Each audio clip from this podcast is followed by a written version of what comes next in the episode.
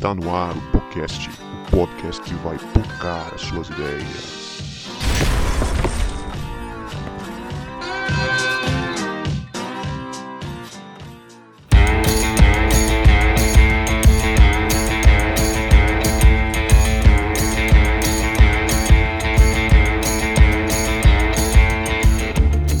Para você que achava que a gente não voltava, a gente voltou. E este é o podcast, o podcast que vai pocar as suas ideias. Meu nome é Guto e eu estou muito frustrado. Eu queria ser semelhante ao João Marcos na habilidade de fazer cuscuz, mas eu não sou, cara. Misericórdia, cara. Queira não. Eu comprei uma cuscuzeira, velho. Rapaz, eu não, Rapaz, eu não comi não- essa iguaria ainda não, cara. Aí, Ah, bicho, não, tu tem que vir aqui em casa então, ver se em então, janeiro. é, aí eu fui, eu fui na casa do João Marcos, comi um legítimo cuscuz nordestino, aí fui fazer aqui e ficou uma droga o meu. Não, é que, quem é bom pra fazer cuscuz aqui em casa é, é minha sogra, Dona Sônia, e a Rita. Aí é maravilha. Mas o meu fica seco, né? Fica seco e murcho. Mas é isso aí, pessoal. O legítimo nordestino aqui, João Marcos na área. E eu tô aqui com o Vini, que quando ele escuta aquela música Lindo, Lindo, Lindo És, ele fica tão triste porque ele não é tão lindo quanto Jesus, mas ele fica alegre porque ele tem esperança que na glória ele vai ser semelhante a Cristo. Eita. Mas ele tem uma coisa semelhante a Cristo, né? É porque nele não há nem beleza nem formosura. É, eu Boa, falei, eu usei a música, né? Você ia fora do texto. Rapaz, uma vez eu fui pregar numa igreja, no culto de jovens, aí tocaram essa música aí. Aí eu falei assim, é, seus danadinhos, vocês ficam falando que Jesus é lindo, que vocês estão apaixonados, mas quando passa o primeiro bubuzinho maior, vocês viram o olho pra olhar, né? Rapaz, escandalizei. Misericórdia. Mas fala galera, eu sou o Vini, tô aqui com o Guto, que até pouco tempo atrás achava que ser semelhante a Jesus era ter barba grande, cabelo comprido e usar túnica. Nossa. E é, e ainda tem essa. Alguns pesquisadores aí que estão falando que Jesus era negão, cara. Então tá de boaça, mano. Só falta, só falta achar um Jesus lá, black, com black power, com Rastafari, sei lá, um uma trança na rua. Já pensou? Mas aí é que tá, se Jesus tivesse cabelo grande, ele deveria ser nazireu, não? E ele não era. Ô, João. Ô, João.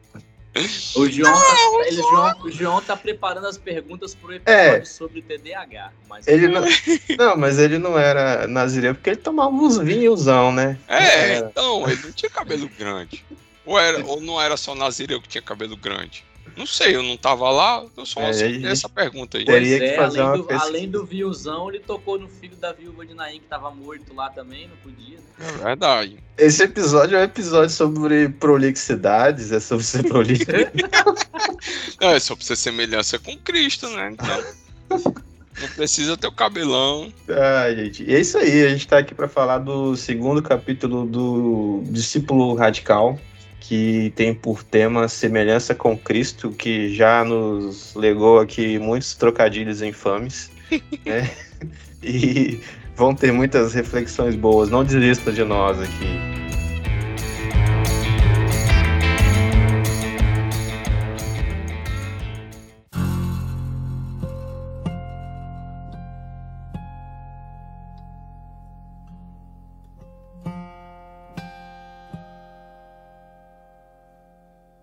Pois é, meus amigos. No último episódio, que foi o episódio número qual, Guto? É o último episódio de Discípulo Radical. Nós 69, falamos- 69. episódio 69, nós falamos sobre o primeiro capítulo e a parte introdutória também do livro Discípulo Radical. E quando a gente falou sobre inconformismo, que era o tema do capítulo, a gente usou como texto base Romanos 12, 2, que é bem conhecido dos cristãos, né? Se você vive na, na igreja, cresceu ou não, mas está lá na igreja, você conhece bem esse texto que diz: Não vivam conforme os padrões deste mundo, mas deixem que Deus os transforme pela renovação da mente, para que possam experimentar qual é a boa, agradável e perfeita vontade de Deus. E esse inconformismo para a gente não se amoldar, né? A gente não se deixar levar pela, pela forma de pensar do mundo. Mas a gente pode, nisso, a gente teria que é, encarar quatro desafios, que foi o pluralismo, o materialismo, relativismo ético e o narcisismo. E aí você escuta esses detalhes no capítulo 69 que a gente acabou de citar. E hoje a gente vai fazer uma relação sobre a questão da transformação também para a gente se tornar semelhante a Cristo, que é o tema desse capítulo, semelhança com Cristo, do capítulo de hoje. E aí, para a gente começar a nossa reflexão aqui, conjunta, é, eu já queria lançar a pergunta aí: qual é o propósito de Deus para o ser humano, para o seu povo? Respondam aí para nós. Se vocês quiserem usar o Westminster aí, que ele faz a menção, né? Não, não sei nem que diabo é isso, é nome de remédio. a confissão de Westminster, que é muito famosa. É, é de comer o Westminster. O, é, os, os nossos, os nossos amigos reformados que gostam dela, né? Que ela vai dizer que o fim principal do homem é glorificar a Deus e gozá-lo para sempre e, e se deleitar nele para sempre. É uma definição que os reformados gostam de, de trabalhar. Só que eu acho interessante que o Stott ele não fica conformado com essa definição, né? Ele vai para uma definição bíblica. Eu queria que vocês começassem a apresentar para os nossos ouvintes qual é essa definição bíblica do propósito de Deus para nós. Sim, ele acaba, ele vai um pouquinho mais além quando ele diz é, para a gente trabalhar uma, uma declaração mais breve, que é ame a Deus e ame o seu próximo. Essa é a grande pegada. Simples assim, né? É, não tem muito o que dificultar. Se a gente for ficar aqui é, fazendo tratado, é, a gente vai acabar querendo inventar a roda de novo, né? É verdade. E estou feliz aqui, logo na, na, na primeira página do capítulo 2, que ele traz essa confissão de Westminster, mas ele, ele vai ser muito bíblico quando ele fala ame a Deus e ame ao seu próximo. E aí a gente, a, gente, a gente já começa a ser amassado, que a gente vive um tempo, sabe, João e, e, e Gustavo? Eu tenho até falado muito isso em nossa igreja aqui, que por conta de a gente não saber lidar com as diferenças, a gente acaba não sendo igual a Cristo, a gente acaba não conseguindo receber as pessoas que são diferentes, a gente acabava, acaba tratando as pessoas com, pre, com preconceito, por exemplo, e a gente não consegue exercer o amor e a misericórdia de Deus é, para o nosso próximo. E o que Jesus fez foi receber o diferente, foi exercer amor e misericórdia sobre, sobre o que era diferente. Então a gente já começa sendo amassado aqui por essa definição muito breve, que é amar a Deus e amar o seu próximo. Interessante que eu falei sobre isso na IBD ontem, lá com, o pessoal na igreja. E aí é, fui trabalhando. O tema da, da lição era, era amor, né? Que Deus realmente quer que a gente ame todo mundo. E aí fui falando, né? Como a gente tem dificuldade de amar o outro, chama a dor do outro de mimimi e tudo mais. E a dor do outro só é mimimi porque esse outro não tá do nosso lado, né? Porque quem tá do nosso lado, quem a gente cria essa empatia, quem a gente se aproxima, a gente consegue se identificar com a dor do outro, a gente consegue entender por que, que isso é melindroso para ele, por que isso é difícil para ele, né? Então parece que a gente realmente está afastado das pessoas, por isso que a gente está guerreando o tempo todo, né? E tem dificuldade de amar. Aí, Guto, respondendo a sua pergunta, o Stott ele diz assim, ó, é, ele fala que essas, algumas dessas declarações não são totalmente satisfatórias para ele, e aí ele vai e consegue uma que o satisfaz. É assim, ó, Deus quer que seu povo se torne como Cristo, pois semelhança com Cristo é a vontade de Deus para o povo de Deus. Aí ele engloba é, a confissão de Westminster, também fala desse amar a Deus e amar ao próximo, que nada mais é do que de fato ser semelhante a Jesus com os seus atos. Isso é muito importante. É, tentar ser semelhante a Jesus é pensar quais seriam os atos de Jesus no nosso lugar, no nosso papel. Por exemplo, eu tenho uma crise com uma pessoa, o que Jesus faria no meu lugar com essa pessoa, por exemplo, no relacionamento com essa pessoa? Show de bola. E dentro dessa questão do propósito, eu achei legal quando ele fez um, uma relação né, do passado, presente e futuro. Né, quando ele fala que o propósito de Deus, ele primeiro ele cita Romanos 8, 29, né, fazendo uma referência daquilo que que qual foi o propósito de Deus de antemão, né? Aquilo que Deus nos predestinou. Ele nos predestinou para quê? Para sermos conforme a imagem do seu filho. É Romanos 8, 29. Pois aqueles que de antemão conheceu, ele também predestinou para serem conformes à imagem do seu filho, a fim de que ele seja o primogênito entre muitos irmãos. Então, o propósito de Deus era que nós, no passado, né, que nós nos tornássemos semelhantes a Cristo. E é interessante que 2 Coríntios 3,18 ele traz a mesma palavra que a gente usou no texto do capítulo anterior, segunda de Romanos 12, 2, né? Quando ele fala lá, 2 Coríntios 3,18, ele usa, e todos nós com o rosto descoberto, contemplando a glória do Senhor, somos transformados, ou seja, que já é presente, de glória em glória na sua própria imagem, como pelo Senhor, que é o Espírito. E aqui a gente faz é, relação que somos transformados, é o mesmo que nós, da transformação que a gente recebe lá em Romanos 12, né? Que a, que a gente seja transformado pela renovação da, da mente, é a mesma palavra. Essa e essa transformação é aquela que vem de dentro para fora. É como se fosse Jesus na transfiguração. Quando Jesus ele foi transfigurado, né, a glória de Deus que estava dentro dele, a gente só conseguia ver, os discípulos só viam a humanidade dele. A glória de Deus se revelou naquele momento e eles puderam ver que Cristo era Deus de fato. Então, essa semelhança com Cristo tem esse propósito de que as pessoas olhem para nós e nos enxerguem como sendo discípulos de Jesus. Agora é interessante também que esse discipulado ele ocorre por meio da ação do Espírito Santo, né? Quando a ô, gente Ô João. Oi.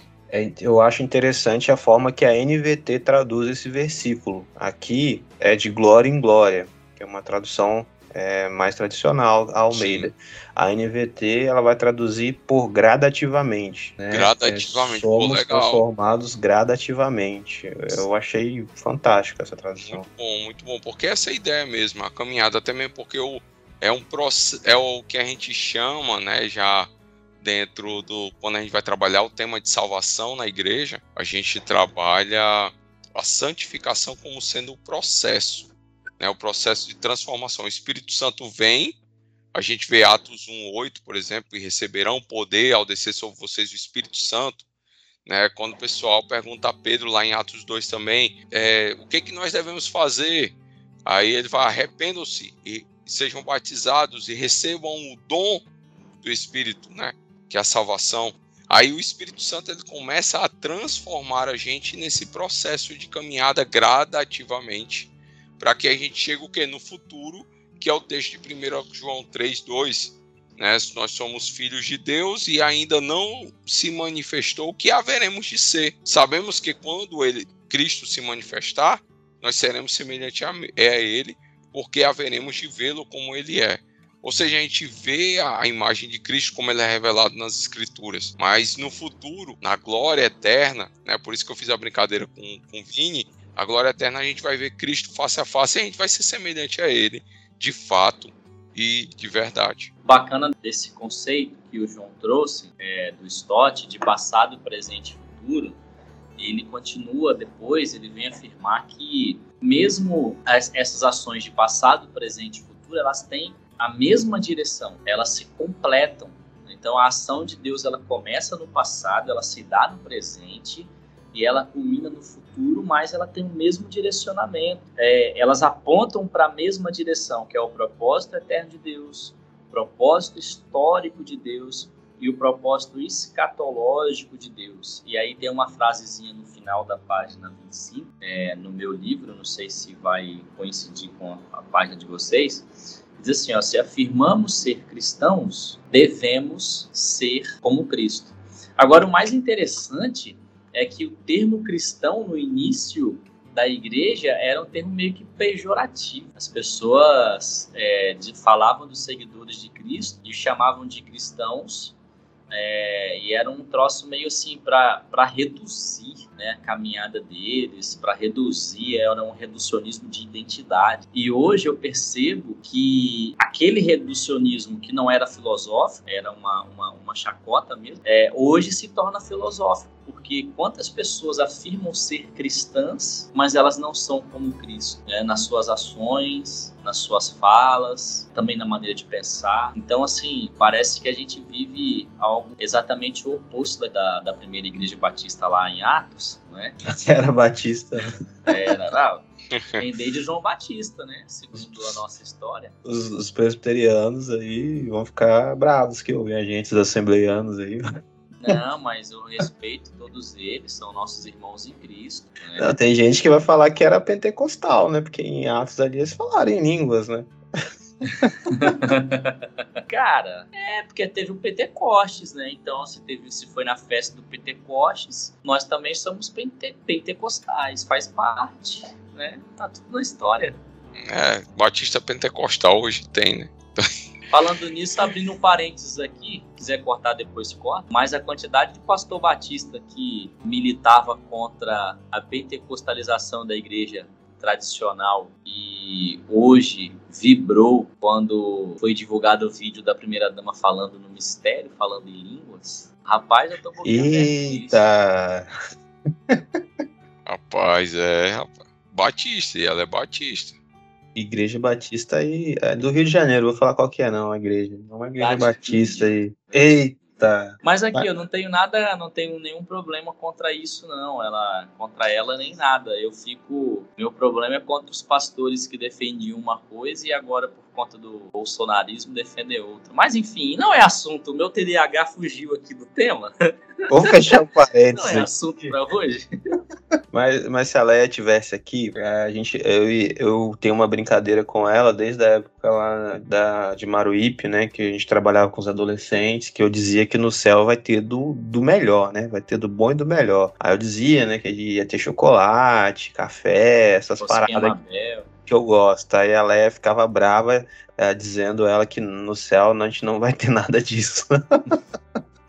Mas Por que não? que ela, ela não acredita que vai ter e comida boa assim no céu, essas paradas assim. Pô, Que bom que isso não é essencial. Você Mabel tem que ter, mano. Você é louco.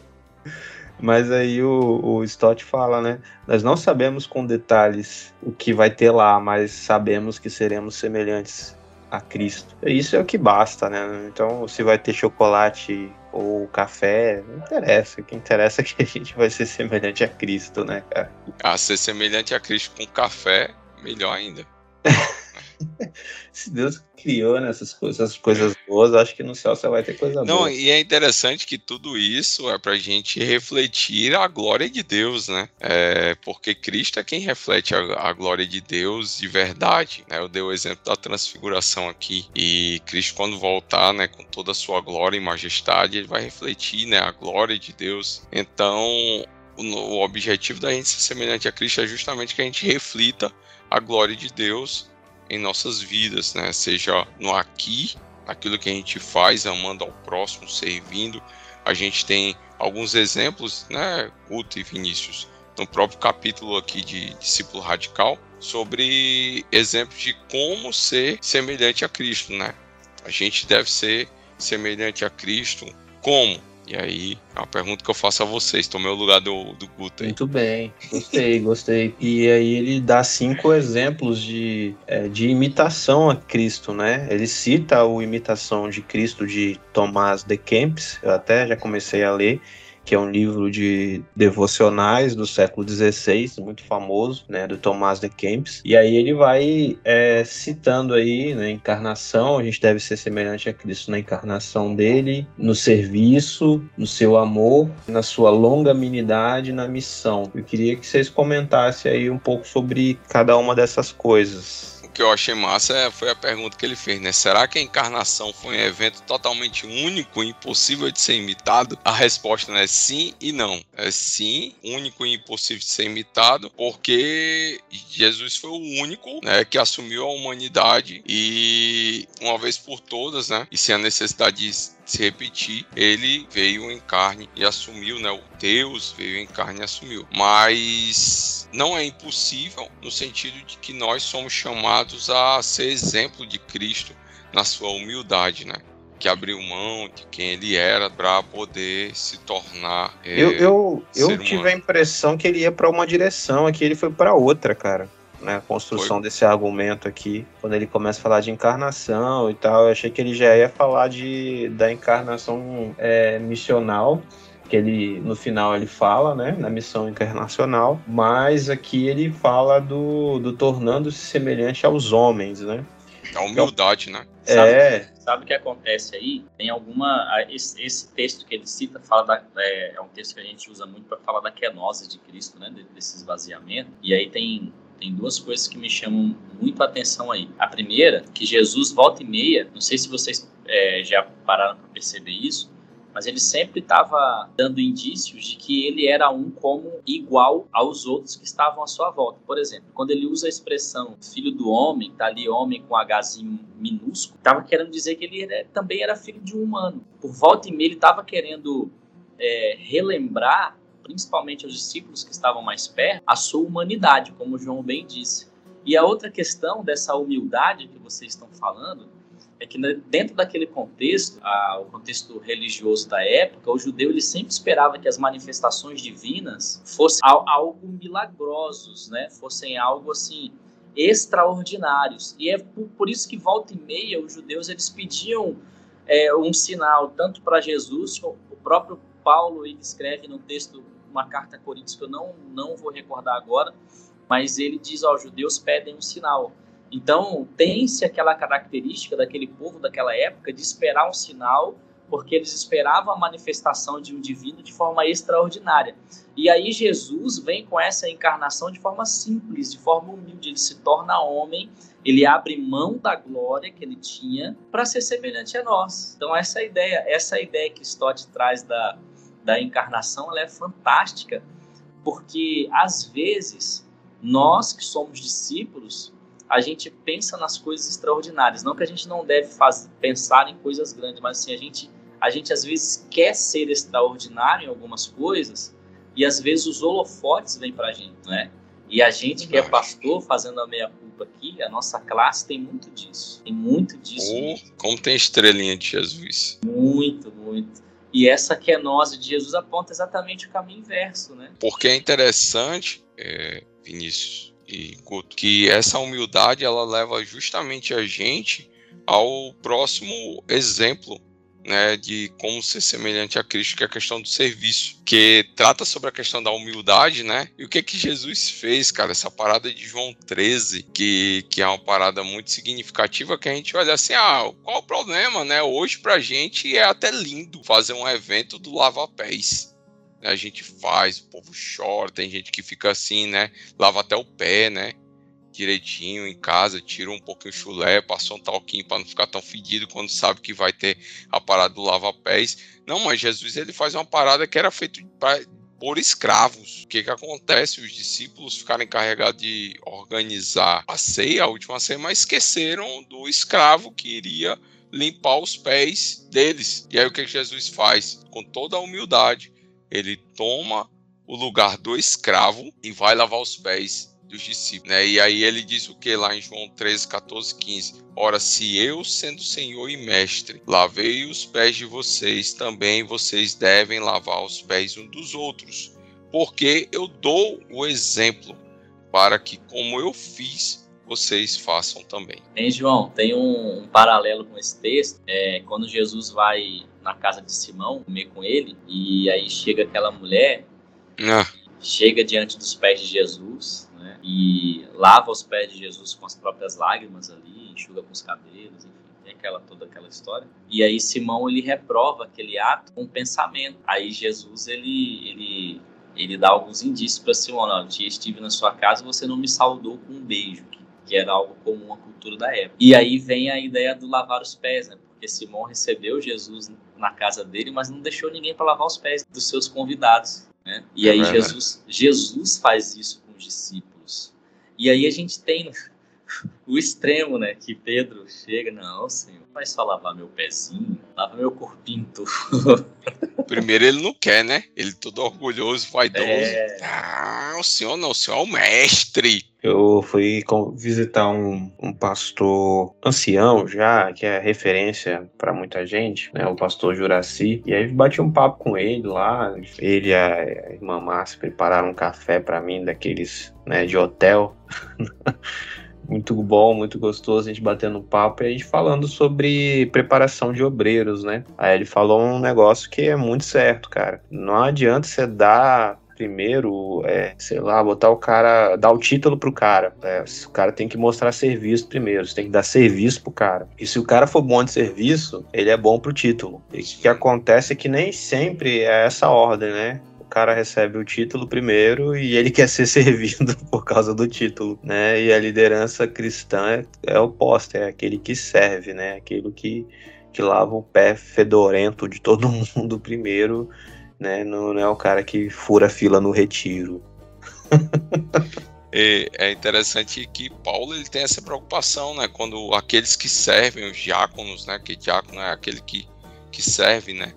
É, ele fala que eles sejam primeiro experimentados, né? E hoje, infelizmente, a gente tem vida dita assim, não, o cara sabe falar bem, né? Ele sabe dar um, uma boa aula, ele gosta de estudar a Bíblia, pessoal gosta dele, então manda ele pro seminário, prepara ele para ser pastor. Não, é. E hoje em dia os caras. Cara, muito naquilo que a gente. Os caras estão no muito... seminário, Vini, sem. É... Ah, vou pro seminário, sem a igreja mandar. Aí o cara já tá lá. Aí a igreja já tá, beleza. É. Sim, tem isso. Não, o problema não é pro seminário, o problema é sair do seminário e você fazer todo o processo de, de concílio sem você ter esse histórico, nem se investiga hoje, né? Uhum infelizmente é uma crítica que, que eu tenho, é que a gente não se investiga essa parte ética do, do cidadão. A gente estava falando sobre planejamento e eu li um livro do Josué Campanha é, e, e, encaixa muito nisso que a gente está falando aqui, porque é, o que, que, a gente faz? A gente pega a pessoa, isso que o João falou, é, acontece muito, assim, a pessoa ela fala um pouquinho melhor, ela faz uma, uma oração um pouco mais eloquente, então já pode dar aula ou já pode fazer alguma coisa.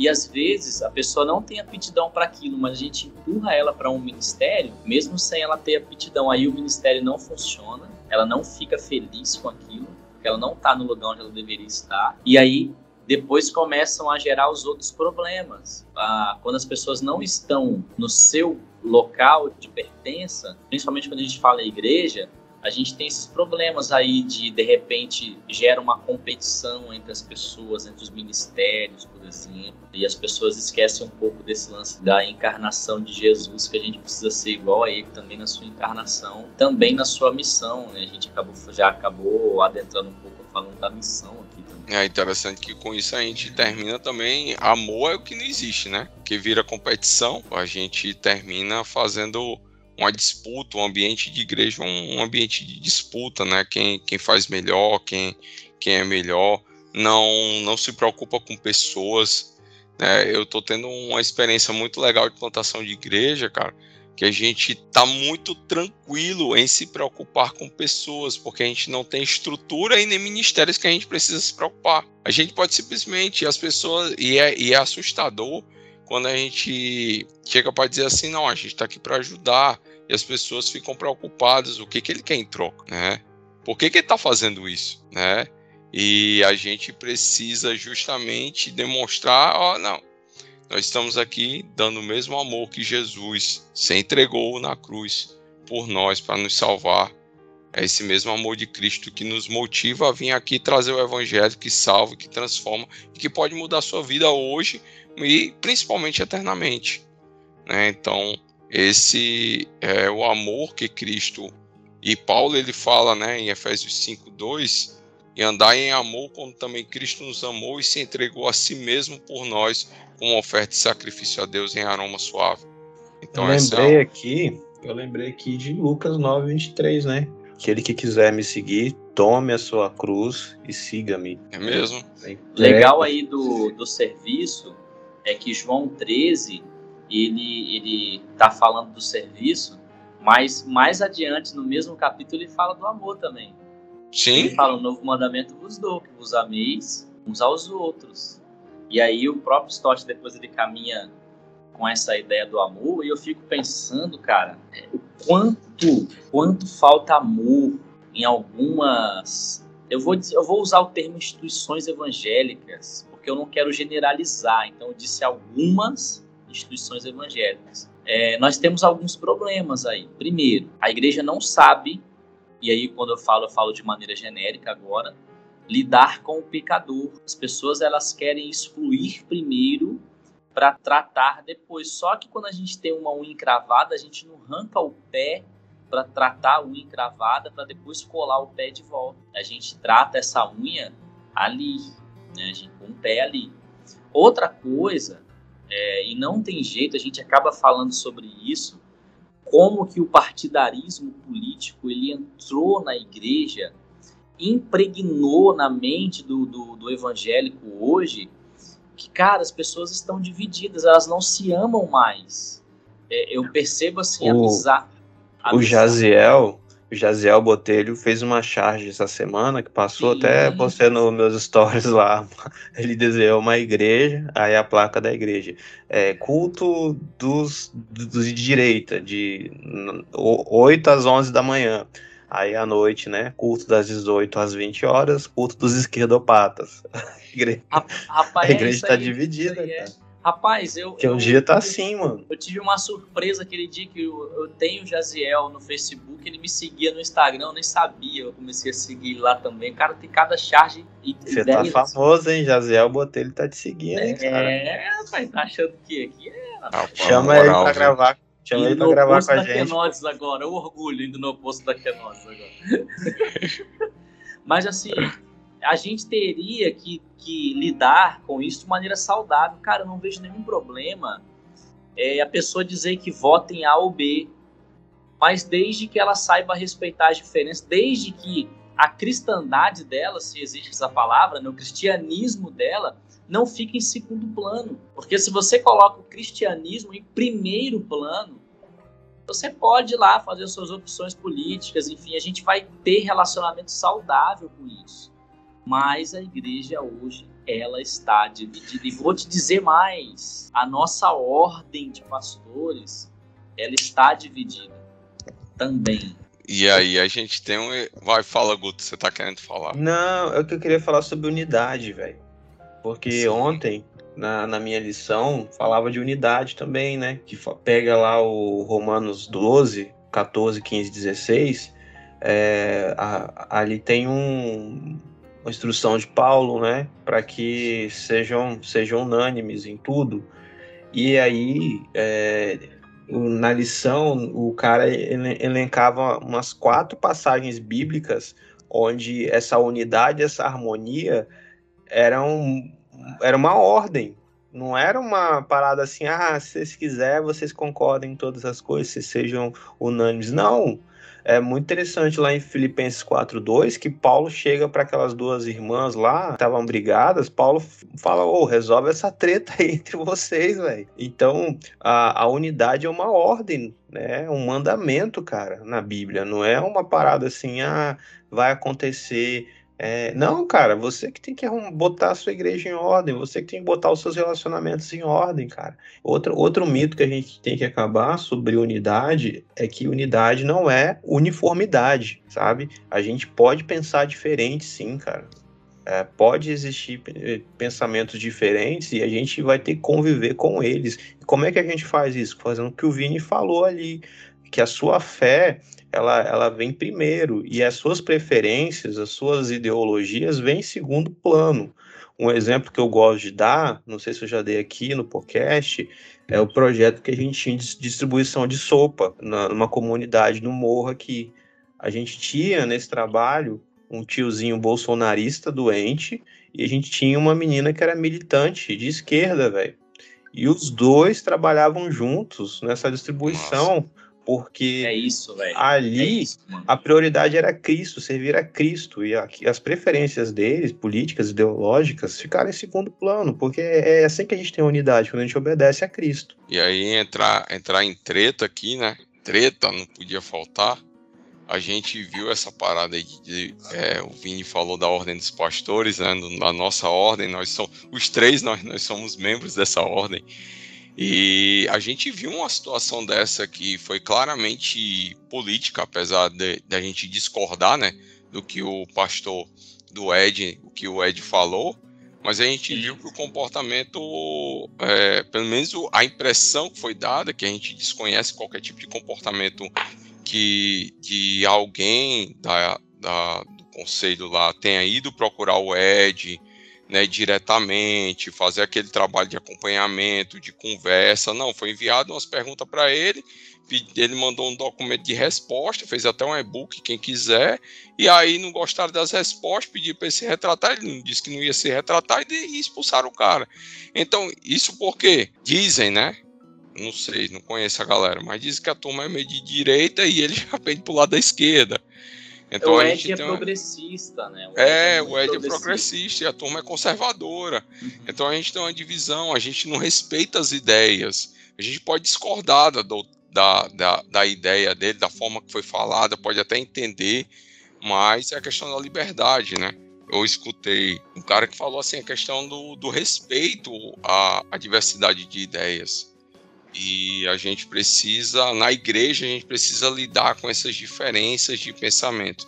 A gente não, o assunto não é o que aconteceu, mas eu queria usar só como exemplo para ver que às vezes falta esse diálogo no nosso meio diretamente e que a gente precisa trabalhar nas igrejas, nos nossos relacionamentos, para que não haja esse problema com coisas não essenciais a nossa fé. Ah, isso, isso se aplica muito no ministério de Jesus, que o próprio Jesus ele lidou com essas, essas questões aí. Tinha os elotes, uhum. né? Couro comia.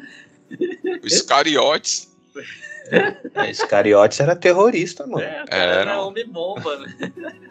Quer dizer, era, era homem Os caras, é, eu via, eu via, eu vi uma pesquisa, não vi mais nada sobre isso, mas achei muito massa. Sicário era um, é, um assassino, né? Um tipo de assassino lá daquela região. Tem até um filme que é Sicário, que fala é, de, desses assassinos hoje na atualidade. E esses sicários entravam no meio da, da multidão e esfaqueavam, cara. Os caras, ah. imagina, velho. Possivelmente o cara era terrorista, mano. Pois é, você tava no meio da multidão, tomava facada, não sabia nem de onde veio, né? Você é doido. E Jesus, ele consegue juntar essa galera toda e ainda bota um publicano lá. Pois é, cara. Esse é o cara mais odiado. Então, assim, teve cara que ficou ali de boa. Teve cara que. O publicano é tipo, é tipo o brasileiro que paga pau pros Estados Unidos, né? Falei, sai correndo. Aí, pô, teve um episódio lá que dois irmãos chegam, pô, mamãe pediu, né? Não, uma direita e outra à esquerda, aí os caras já foram, come, e aí Jesus pega e vem intermediar aquilo tudo, com amor, com carinho meninos, não é assim não. Vamos sentar aqui, vamos trocar uma ideia. Vamos ter unidade aqui, porque é isso que o Gustavo está falando. Vamos aprender a lidar com diferente. Fiquem tranquilos. Percebe? Uhum. É, eu, eu penso como que é importante a gente ter esse tema, levar esse tema para o público, é, de ser semelhante a Jesus, de ser cristão de fato, não só ser um cristão no senso, né? Lá a gente responde que a gente é um cristão protestante, mas ser um cristão na essência, no comportamento, na fala, no trato com as pessoas, aprender a lidar com as diferenças, sabe? Rapaz, a gente está caminhando aí para um ano muito difícil, muito difícil, que é o ano político. 2018 já foi um ano difícil na esfera federal e agora a gente volta de novo para a esfera federal. E a igreja precisa demais ter maturidade. A igreja precisa ter maturidade. A igreja, mais do que nunca, precisa ser como Cristo nessa hora. E aí eu não estou falando que tem que votar em A ou B, não é sobre isso, não. Para mim, quem ganhar, ganhou. Eu tenho minha, minha, minha, minha opção, tem mais quem ganhar, ganhou. Agora, a gente não pode sair da eleição rachado, dividido, como foi em 2018. Mas, não, vou falar, não. Agora oh. fala, irmão. Fala aí, rapaz. Manda. Só eu que me queimo aqui nesse programa? Não, não, deixa quieto. Quem falou da parada do Ed foi eu, cara. Então, dessa vez que vai se queimar sou eu. Não, eu, eu, eu, ia falar que se o, se o Bolsonaro ganhar, só vai acelerar o processo da, das profecias do, de destruição do, do, da terra, do meio ambiente, de morte. Então, Jesus vai voltar. Oh, mas não, não, não é algo para ficar, mas o conservadorismo cristão evangélico, principalmente no meu batismo, vai se dividir. se Moro for candidato, porque ele é irmão Batista, né? Ah, é irmão Batista. É, dizem, né, que ele é irmão Batista. Não, é o Então o Deltan, Pascoal que Piragini até pediu oração por ele uma época, uns anos atrás aí. Então, É, é o promotor que é diácono do Macaxi. Cê- não é? A gente, isso aí tá me dando trabalho na edição. Tô pensando na a, a dificuldade de você pra editar essas partes. não, Cara, vai- vai, na, vai na íntegra, irmão. Relaxa que Ai, ai. o povo que nos escuta é como Cristo. É, vou Eles deixar Não, fazer. é nessas horas que a gente vai descobrir se, se a pastorada ouve a gente. Não, mas isso aí, É porque como fica na verdade, que nós vamos internet, ser excluídos? daqui a dois anos eles vão pegar esse, esse episódio aqui e vão expor, né? Cara, Como o é, bom é que para isso acontecer, eles vão ter que maratonar todos os, os episódios nossos para encontrar alguma fala nossa aí. Aí vai ser legal, a gente vai pelo menos vai ter mais audiência. A gente já falou tanta coisa aqui, né, mano? Ah, vamos lá. Se, se acontecer, a gente vai ter que exercer a longanimidade, né, cara? Que é aí, basicamente, a capacidade de suportar o sofrimento sem pagar o mal com o mal. Né? É interessante, né? Que vai muito além da paciência, né? Que às vezes a gente quer traduzir esse termo com paciência. Né? Ele vai muito além do que isso. Ele quer. E é interessante que Pedro é o cara que trata sobre sofrimento, né, cara? Pois é. Pedro o, cara, é o cara que não soube sofrer quando pegaram o mestre dele, ele quis resolver no braço, né? Agora aí aprendeu, aprendeu. E ainda fugiu na hora das, das fogue- da fogueira. Pois É, é. Mas eu acho que o sofrimento dele começou ali na fogueira, quando ele tava esquentando a mãozinha, e aí o soldado vira, ô, você não tava com ele? Você é Galileu. Galileu tinha um sotaque forte, né? Você é Galileu. Aí ele nega pela terceira vez, o galo canta, Jesus, Jesus. olha para ele, O aí cara, Caraca, ele lembra... essa- Essa cena, essa descrição é, é cara fantástica. né? fenomenal, cara. Eu acho Não, que o dá uma dor no meu coração Pedro- quando eu vejo, eu leio essa passagem. Eu acho que o sofrimento de Pedro começa ali, cara. Eu acho que ele não tinha provado o que que era sofrimento ainda, né? Tinha começado ali o sofrimento dele, você percebe? É por isso que eu acho que ele vem falar de sofrimento depois, né? Ele, ele diz, né, que somos chamados a, é, a sofrer assim, né? Porque Cristo também sofreu, deixando-nos o exemplo para que sigamos os passos.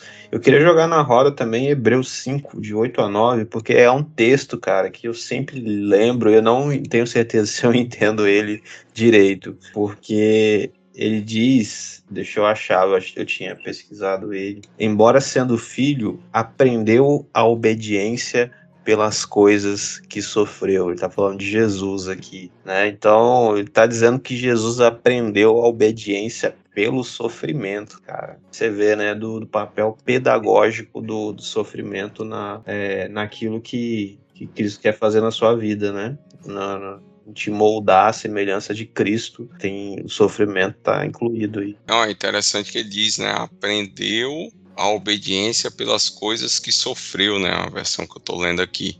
E é interessante que realmente ele ora, ele ora no Getsemane sofrendo e ele diz assim: Pai, se for possível, afasta de mim este cálice, o cálice da ira de Deus, né? Né, que seja feita a tua vontade. Então, realmente, ele sofreu ali e ele aprendeu a obediência naquele momento. Eu tenho uma frase legal aqui que eu, eu acabei escrevendo pequeno documentozinho aqui e se aplica, não foi para esse episódio, foi para uma outra ocasião, mas se aplica um pouquinho aqui. Fala sobre esse sofrimento que culmina na morte de Cristo, né? Diz assim, ó, a morte de Cristo tornou-se consequência final do seu ministério terreno. Primeiro, ele sendo rico, se fez pobre. Ou seja, ele não deixou de ser rico, mas se fez pobre. E se fez pobre porque foi obediente. E sendo obediente, foi até a morte, sofrimento. Com efeito, o Jesus rico, glorioso, abriu mão de uma riqueza e glória, vindo em forma de homem, vivendo como homem, estando entre os homens e a todo momento fazendo questão de lembrá-los disso, sofrendo em obediência até a morte. Parece contraditório que ele, sendo rico, se fez pobre e em obediência sofreu, mas não deixou de ser rico, mas se fez pobre. Que doideira, né? Que massa. Isso é longanimidade, pessoal. Isso sim é longanimidade. E a gente deve ser como Cristo, né? Nessa disposição e paciência em passar pelo sofrimento, suportar o sofrimento sem pagar o mal com o mal. E aí ele vai falar ainda da missão, né? Sim, É, devemos ser como Cristo em sua missão, né? Assim como o Pai me enviou, eu também vos envio. E aí eu grifei aqui que que, que é isso, né? Como Cristo teve que entrar em nosso mundo, nós também precisamos entrar no mundo das outras pessoas. É o que João Marcos está vivendo lá na plantação de igreja que ele está trabalhando. Não tem como você chegar lá, entregar um folheto e tchau. Entregar uma cesta básica, oh, Deus te abençoe e tal. É, você tem que entrar no mundo das pessoas, tem que falar como elas falam, é se identificar com as dores dela, ou como o Vinícius faz com o pessoal de situação de rua, assim, chegar com o pão, sentar na calçada com os caras que estão fedorento ali, estão alterados. Isso é pra... a encarnação da missão, né? E para isso, Guto, a gente, e João, a gente precisa vencer as barreiras culturais e preconceituais e aí a gente volta em algumas questões, a gente vai batendo uma tecla que a gente já está batendo aqui já faz um tempo, inclusive. Como que a gente vence as barreiras culturais? Por exemplo, a sociedade mudou, a igreja também mudou, a Bíblia não muda, a gente entra na polêmica, ela não precisa ser atualizada, né? A Bíblia não muda. Mas a sociedade mudou, a igreja mudou. E como que a gente reage a essas mudanças, essas transformações, vai dizer se a gente está aplicando essa missão ou não, entendeu? Porque antigamente é, você conversava com um homossexual e você não sabia que ele era homossexual. Pouco se revelava. Hoje não. Hoje você vê uma pessoa na rua, não tem trejeito de homossexual, mas na primeira ou na segunda conversa ela vai falar sobre o relacionamento homoafetivo dela e vai te pedir oração. Entende? Aí de vencer as barreiras culturais e preconceituais. Porque, ó, o sonho de todo mundo, principalmente de quem é pastor, é ver a igreja cheia de gente, de pessoas. João está começando um trabalho do zero. Eu tenho certeza que o produto final desse trabalho dele, ele já almeja lá no seu planejamento ganhar muitas pessoas para Cristo, levar muitas pessoas a, aos pés da cruz. Só que vem gente de todo tipo. Chega o cara que trai a esposa e que bate na esposa e nos filhos. Chega o cara que é homossexual, chega o cara que é drogado, chega a moça que faz programa para sobreviver. Chega gente de todo, chega o cara que só nega imposto, que desvia dinheiro. Chega gente de todo tipo, cara. E a gente, a gente quer transformar essas pessoas. E eu fico observando aqui que em nenhum momento o, esse capítulo do livro ele diz que é a nossa missão transformar as pessoas. Isso é missão do Evangelho. Isso é missão da Boa Nova, da Palavra de Cristo. Missão do Espírito Santo, né? Do Espírito Santo que convence o homem né, do pecado, da justiça e do juízo. A nossa missão é só levar as pessoas até o altar de Deus. Resta Deus que faz. Então, essa missão encarnacional aí, é, se a gente não conseguir vencer os preconceitos, as diferenças culturais, cara, fica muito difícil. Eu acho que a crise da igreja é que ela quer fazer muita coisa, né? A gente sabe que fazer não é um problema para nós. Olha para as nossas agendas e nossas programações. A gente faz coisa para caramba. Agora, a nossa crise é ser, né? Porque se eu for, de fato, parecido com Cristo, que é a proposta desse capítulo do Stott aqui, é só eu entrar no mundo das pessoas, me aproximar das pessoas.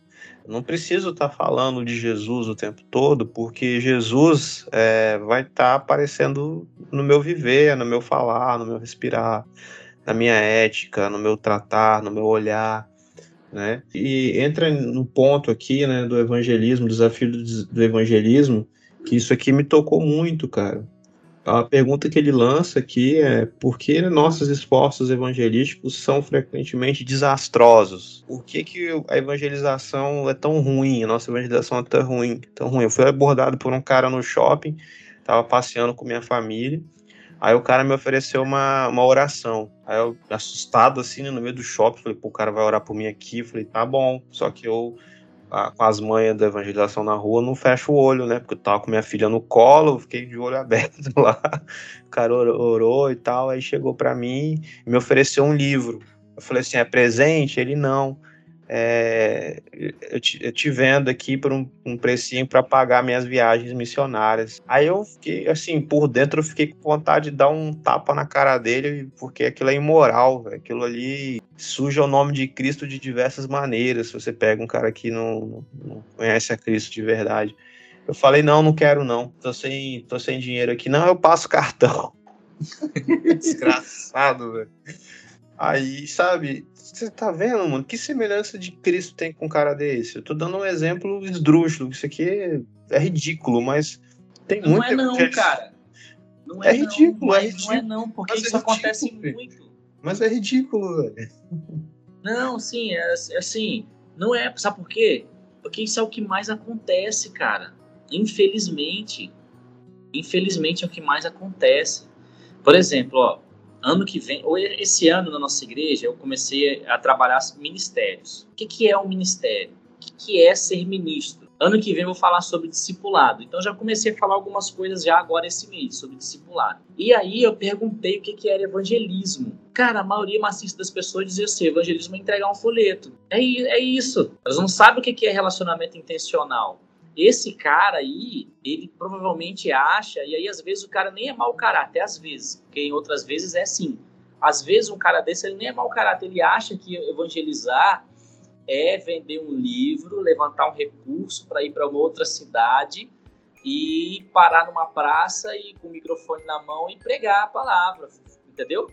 Ou então entregar um folheto. Às vezes esse cara acha que evangelismo é isso, evangelizar é isso, entendeu? E aí, mais uma vez, eu faço meia culpa para nós, pastores, né?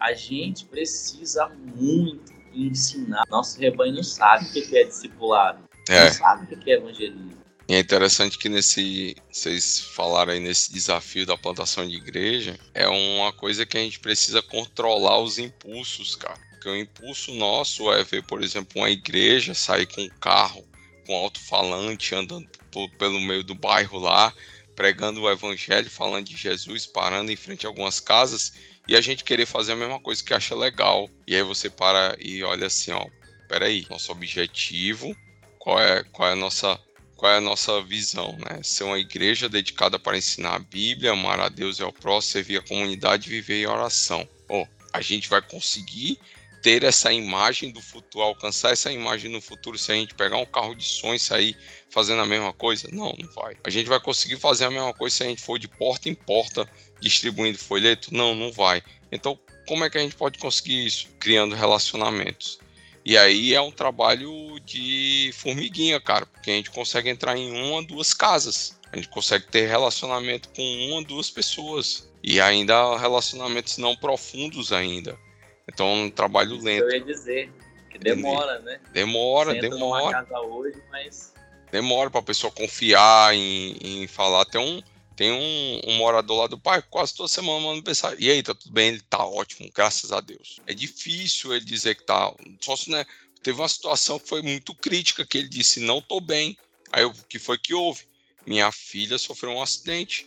E a gente não se preocupe, vamos orar por sua filha. Cara, Deus respondeu a oração. Que essa menina saiu do, da, do hospital, da internação, dois dias antes do que estava previsto, porque a cicatrização dela foi muito rápida. Nós cremos no poder da oração, né? E aí, cara, o que eu acho legal aqui, voltando pro livro, é que o John Stott ele traz justamente um texto que não fala do id. Ele traz justamente um texto lá de João que nem se nem chega perto de Lucas, que Lucas fala, né? É que a, a mensagem de arrependimento e perdão dos pecados. Não, ele só diz assim, ó, assim, de, Pai, como o Senhor me enviou, eu também os envio ao mundo. Assim como o Pai me enviou, eu também envio vocês. Ou seja, dizendo assim, ó, a semelhança do que Deus fez comigo, eu faço com vocês. Então, da mesma forma que eu cumpri a missão, que vocês cumpram a missão. E aí, como Jesus cumpriu a missão com relacionamento, ele pregou, ele ensinou para as multidões, mas ele criou relacionamentos. E foram esses relacionamentos que fizeram com que a igreja chegasse onde é, o que ela é hoje, cheio de gente transformada pela graça de Deus. É isso dando um salto aqui, que a gente já falou do sofrimento e tal, mas para a gente adiantar um pouco aqui, eu queria ainda falar sobre é, esse evangelismo desastroso nosso, é, eu acho que tem a ver também com o discípulo que a gente gera, né?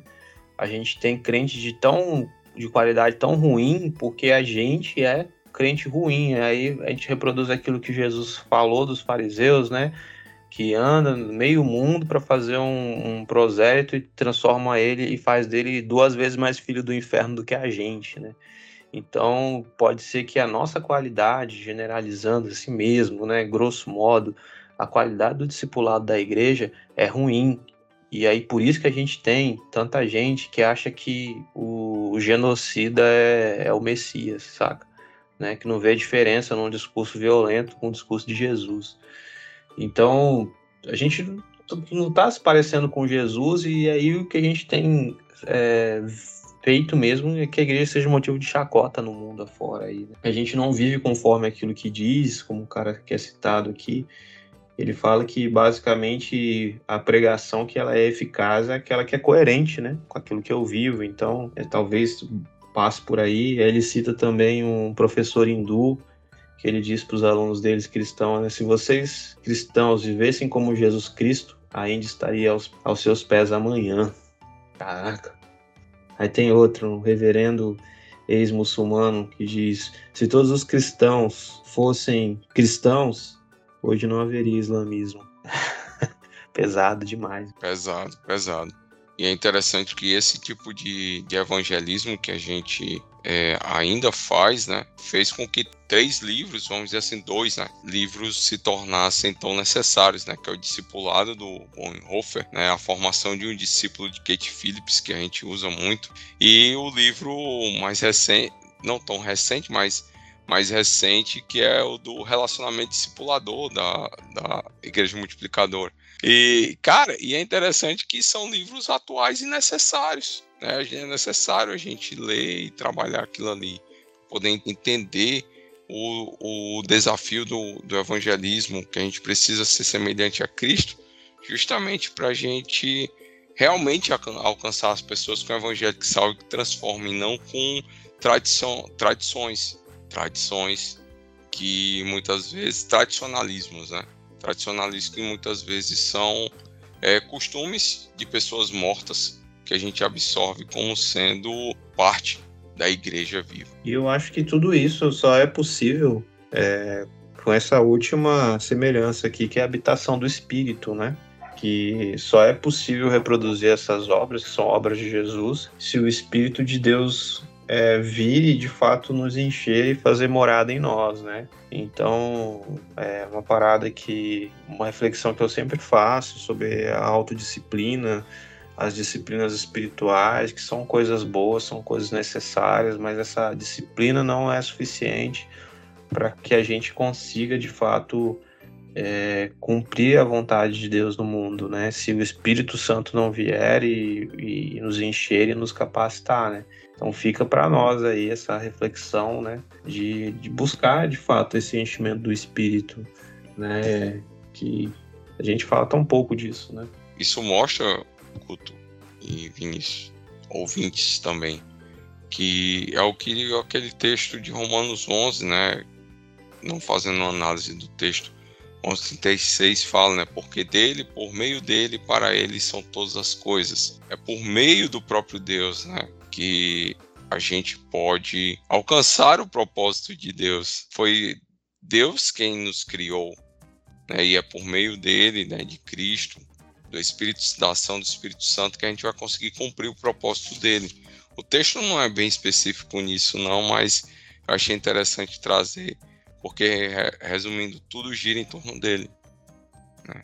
Tudo gira em torno de Deus, de Cristo e do Espírito Santo. Amém, né? Amém. A gente falou que ia fazer esse episódio em 30 minutos. Estamos aqui a, a uma hora e doze só falando do capítulo né, que rendeu reflexões de Isso coisas bem atuais. vai tomar um café semana que vem e vai botar o assunto em dia, né? Pois é.